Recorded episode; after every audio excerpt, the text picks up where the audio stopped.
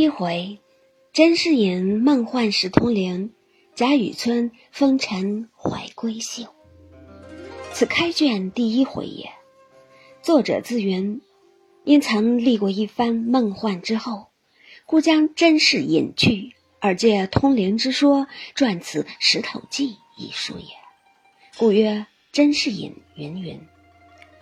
但书中所记何事何人，自又云。今风尘碌碌，一事无成，忽念及当日所有之女子，一一细考教去，觉其行止见识，皆出于我之上，和我堂堂须眉，诚不若比群钗哉？时愧则有余，悔又无益之大无可如何之日也。当此，则自欲将以往所赖天恩祖德，锦衣纨绔之时。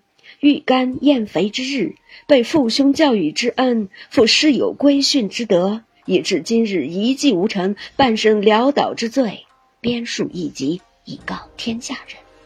我之罪故不免，然闺阁中本自历历有人，万不可因我之不孝，自护极短，一并使其泯灭也。虽今日之毛船朋友，瓦灶绳床，其晨曦风露。接岭庭花，亦未有仿我之襟怀笔墨者。虽我未学，下笔无文，又何妨用贾雨村言，敷衍出一段故事来，亦可使闺阁招传，复可悦世之目，破人愁闷，不亦宜乎？故曰贾雨村云云。此回中凡用梦、用幻等字。是提醒阅者眼目，以示此书立意本旨。列位看官，你道此书从何而来？说起根由，虽近荒唐；细按则深有趣味。待在下将此来历注明，方使阅者了然不惑。原来，女娲氏炼石补天之时，与大荒山无稽崖炼成高经十二丈。方经二十四丈顽石三万六千五百零一块，挖黄氏只用了三万六千五百块，只单单剩了一块未用，便弃在此山青埂峰下。谁知此时自经锻炼之后，灵性已通，因见众石俱得补天，独自己无才，不堪入选，遂自怨自叹，日夜悲嚎惭愧。一日，正当接道之际。俄见一僧一道远远而来，生得骨骼不凡，风神迥异，说说笑笑来至峰下，坐于石边，高谈快论。先是说些云山雾海、神仙玄幻之事，后便说到红尘中荣华富贵。此时听了，不觉打动凡心，也想要到人间去想一想这荣华富贵，但自恨粗蠢。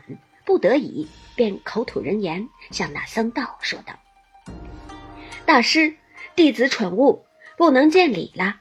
试闻二位谈那人世间荣耀繁华，心切慕之。弟子智虽粗蠢，性却稍通。况见二师先行道体，定非凡品，必有补天济世之才，利物济人之德。”若能发一点慈心，携带弟子得入红尘，在那富贵场中温柔乡里受享几年，自当永配洪恩，万劫不忘也。二仙师听毕，且憨笑道：“善哉，善哉！那红尘中有却有些乐事，但不能永远一世。况又有美中不足，好事多磨八个字紧相连主。”瞬息间，则又乐极悲生，人非物换，究竟是到头一梦，万境归空，倒不如不去的好。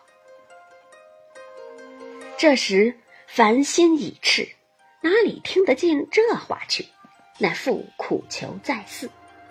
二仙之不可强制，乃叹道：“此亦静极思动，无中生有之术也。既如此。”我们便携你去受享受享，只是到不得已时，切莫后悔。师道，自然自然。那僧又道：“若说你性灵，却又如此至蠢，便更无奇怪之处。如此也只好垫脚而已。也罢，我如今大施佛法助你助，待劫中之日复还本质，以了此案。你倒好否？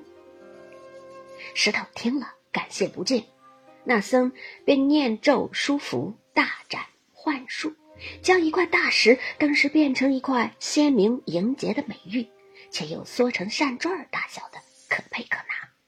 那僧托于掌上，笑道：“形体倒也是个宝物了，还只没有实在的好处，须得再镌上数字，使人一见便知是奇物方妙。”然后携你到那昌明隆盛之邦，诗礼簪缨之族，花柳繁花地，温柔富贵乡，去安生乐业。石头听了，喜不能禁，乃问：不知赐了弟子哪几件奇处？又不知携了弟子到何地方？望其明示，使弟子不惑。那僧笑道：“你且莫问，日后自然明白的。”说着。便嗅了这时，同那道人飘然而去，竟不知投奔何方何事。